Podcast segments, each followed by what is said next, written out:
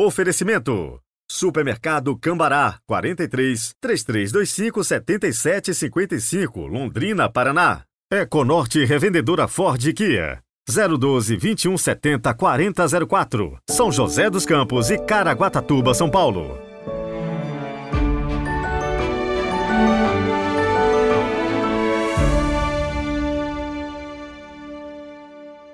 Olá, bom dia! Terça-feira, 12 de dezembro de 2023. Sejam muito bem-vindos, porque hoje comemoramos a principal padroeira da América Latina, Nossa Senhora de Guadalupe.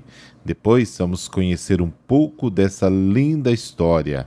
E antes da oração inicial, gostaria de dizer o seguinte: eu recebo muitas mensagens no Instagram, no Spotify, no YouTube Importante sempre colocar o lugar de onde você nos escuta e o seu nome para a gente mandar aquele super abraço, tá bom? E se é aniversário, tem que mandar com 20 dias de antecedência, porque não é todo dia que eu gravo e é sempre uma alegria poder te cumprimentar. Combinado? Rezemos.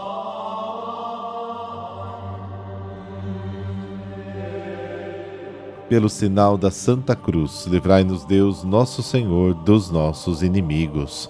Ó Deus, que nos destes a Santa Virgem Maria para amparar-nos como mãe solícita, concedei aos povos da América Latina que hoje se alegram com a sua proteção, crescer constantemente na fé e alcançar o desejado progresso no caminho da justiça e da paz. Amém.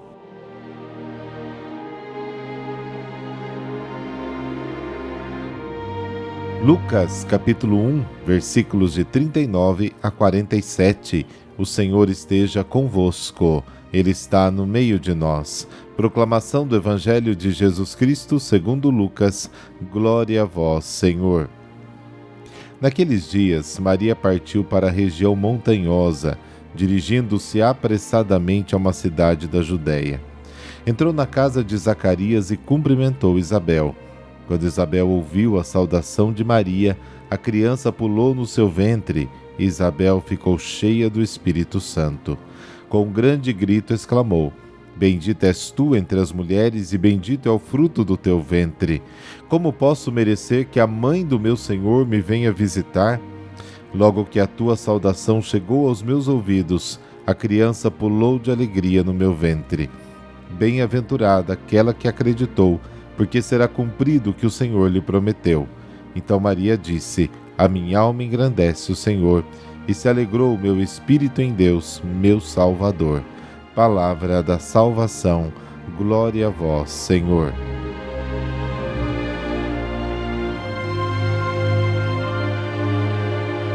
Depois da anunciação do anjo, Maria parte prontamente em direção às montanhas.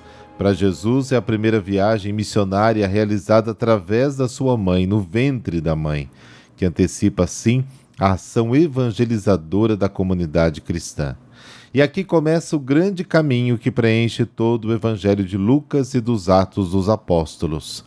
A palavra de Deus vai do céu à terra, de Nazaré a Jerusalém, de Jerusalém a Judéia e até os confins da terra. Vai sem hesitação, sempre rápido. Na saudação de Maria, que carrega Jesus no seu ventre, Isabel e João encontram o Salvador. A chegada de Maria à casa de Isabel suscita grande surpresa, e Isabel exprime a sua admiração com as palavras pronunciadas por Davi a chegada da Arca da Aliança, como está em 2 Samuel, capítulo 6, como pode que a Arca do Senhor me venha visitar? Na casa de Zacarias acontece o que acontecerá em Jerusalém depois da ressurreição do Senhor. Diz Atos capítulo 2. Nos últimos dias, diz o Senhor, derramarei o meu espírito sobre todos os homens. Os vossos filhos e as vossas filhas profetizarão. A história da infância da igreja será a repetição e a continuação da infância de Jesus. Isabel cheia do Espírito Santo, conhece o segredo de Maria e proclama: Bendita és tu entre as mulheres, e bendito é o fruto do teu ventre. Sim, Deus abençoou Maria com a plenitude de todas as bênçãos que há em Cristo. Efésios capítulo 1. Maria é considerada a arca da aliança do Novo Testamento. No seu ventre leva o santo, revelação de Deus, fonte de todas as bênçãos, causa primeira da alegria da salvação, centro do novo culto. A saudação de Maria faz com que João Batista se alegre. O tempo da salvação é o tempo da alegria. O cântico de louvor de Isabel termina com as palavras que exaltam Maria. Bem-aventurada aquela que acreditou, porque se cumprem as palavras do Senhor. Versículo 45.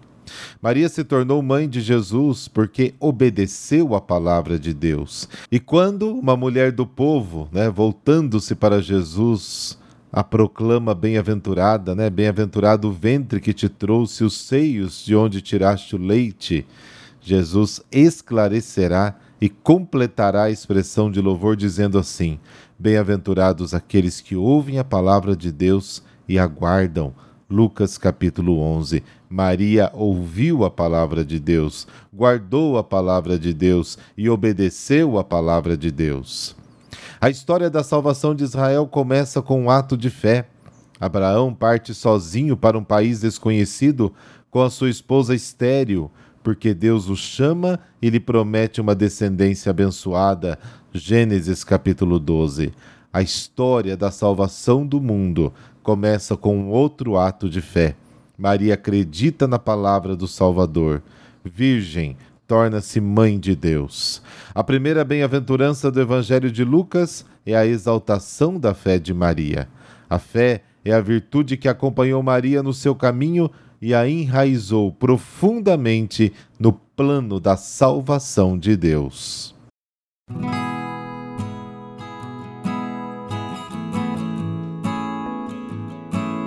Nossa Senhora de Guadalupe, a padroeira da América Latina.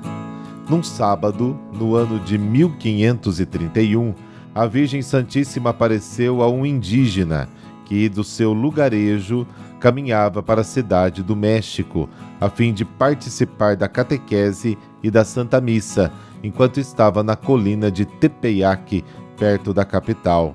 Nós celebramos inclusive este santo esses dias, São Juan Diego. Esse índio convertido, né, São Juan Diego, canonizado pelo Papa João Paulo II em 2002, como eu já contei a história dele no outro episódio. E aí, então Nossa Senhora disse a Juan Diego que ele fosse até o bispo, ele pedisse que naquele lugar fosse construído um santuário para a honra e glória de Deus. O bispo local, usando de prudência, claro, pediu um sinal da Virgem ao indígena, que somente na terceira aparição foi concedido. Isso aconteceu quando Juan Diego buscava um sacerdote para o tio doente. Escute, meu filho, não há nada o que temer. Não fique preocupado nem assustado, não tema esta doença, nem outro qualquer de sabor ou aflição. Não estou eu aqui ao teu lado, eu sou a tua mãe dadivosa. Acaso não o escolhi para mim e o tomei aos meus cuidados? Que deseja mais do que isso? Não permita que nada o aflija nem o perturbe. Quanto à doença do seu tio, ela não é mortal. Eu lhe peço, acredite agora mesmo porque ele já está curado. Filho querido, essas rosas são o sinal que você vai levar ao bispo. Diga-lhe em meu nome que nessas rosas ele verá a minha vontade e a cumprirá. Você é o meu embaixador e merece a minha confiança. Quando chegar diante dele, descobre a tua tilma, né, uma espécie de manto, e mostra-lhe o que carrega, porém só na sua presença diga-lhe tudo o que viu e ouviu, nada omita. E aí veio o grande sinal, né? o prelado, o bispo, viu não somente as rosas, mas o milagre da imagem de Nossa Senhora de Guadalupe estampada no manto do humilde indígena. Ele levou o manto com a imagem da Santíssima Virgem para a capela e ali, em meio às lágrimas, pediu perdão a Nossa Senhora. Era o dia 12 de dezembro de 1531. Uma linda confirmação se deu quando Juan Diego fora visitar o seu tio, que sadio narrou, eu também a vi. Ela veio a esta casa e falou a mim: Disse-me também que desejava a construção de um templo na colina de Tepeyac e que sua imagem seria chamada de Santa Maria de Guadalupe, embora não tenha explicado por quê. Diante de tudo isso, muitos se converteram e o santuário foi construído. O grande milagre de Nossa Senhora de Guadalupe é a sua própria imagem. O tecido feito de cacto não dura mais do que 20 anos, e esse manto já existe há mais de quatro séculos e meio. Durante 16 anos, a tela esteve totalmente desprotegida, sendo que a imagem nunca foi retocada e até hoje os peritos em pintura e química não encontraram na tela nenhum sinal de corrupção. Em 1971, alguns peritos deixaram cair ácido nítrico sobre toda a pintura, e nem a força de um ácido tão corrosivo estragou ou manchou a imagem. Tem também a questão do reflexo dos olhos, né? com a invenção e ampliação da fotografia se descobriu que, assim como a figura das pessoas com as quais falamos se reflete em nossos olhos, da mesma forma a figura de Juan Diego, no referido bispo e do intérprete que refletiu e ficou gravadas nos olhos do quadro de Nossa Senhora. Cientistas americanos chegaram à conclusão de que essas três figuras estampadas nos olhos de Nossa Senhora não são pinturas, mas imagens gravadas nos olhos de uma pessoa viva declarou o Papa Bento XIV em 1754. Abre aspas. Nela tudo é milagroso.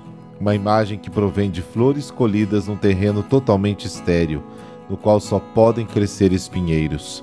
Uma imagem estampada numa tela tão rala que através dela pode-se enxergar o povo e a nave da igreja.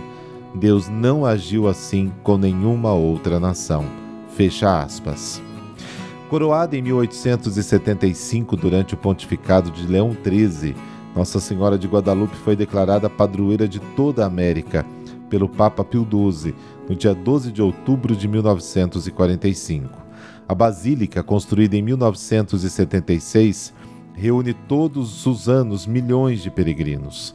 No santuário de Nossa Senhora de Guadalupe, os devotos demonstram o amor e a fé pela santa. O manto Tilmalte de Juan Diego está preservado no santuário. No dia 27 de janeiro de 1979, durante sua viagem apostólica ao México, o Papa João Paulo II visitou o santuário de Nossa Senhora de Guadalupe e consagrou a Mãe Santíssima em toda a América Latina, da qual a Virgem de Guadalupe é padroeira. Mãe da América Latina, especialmente dos mexicanos, te rogamos a sua proteção e cuidado. Zelai pela defesa da vida e dos valores em nossos povos, pois sabemos que és a nossa padroeira amorosa. A ti confiamos plenamente e esperamos contra toda esperança. Amém. E por intercessão de Nossa Senhora de Guadalupe, desta bênção de Deus Todo-Poderoso, Pai, Filho Espírito Santo. Amém. Ótima terça-feira para você e até amanhã, se Deus quiser.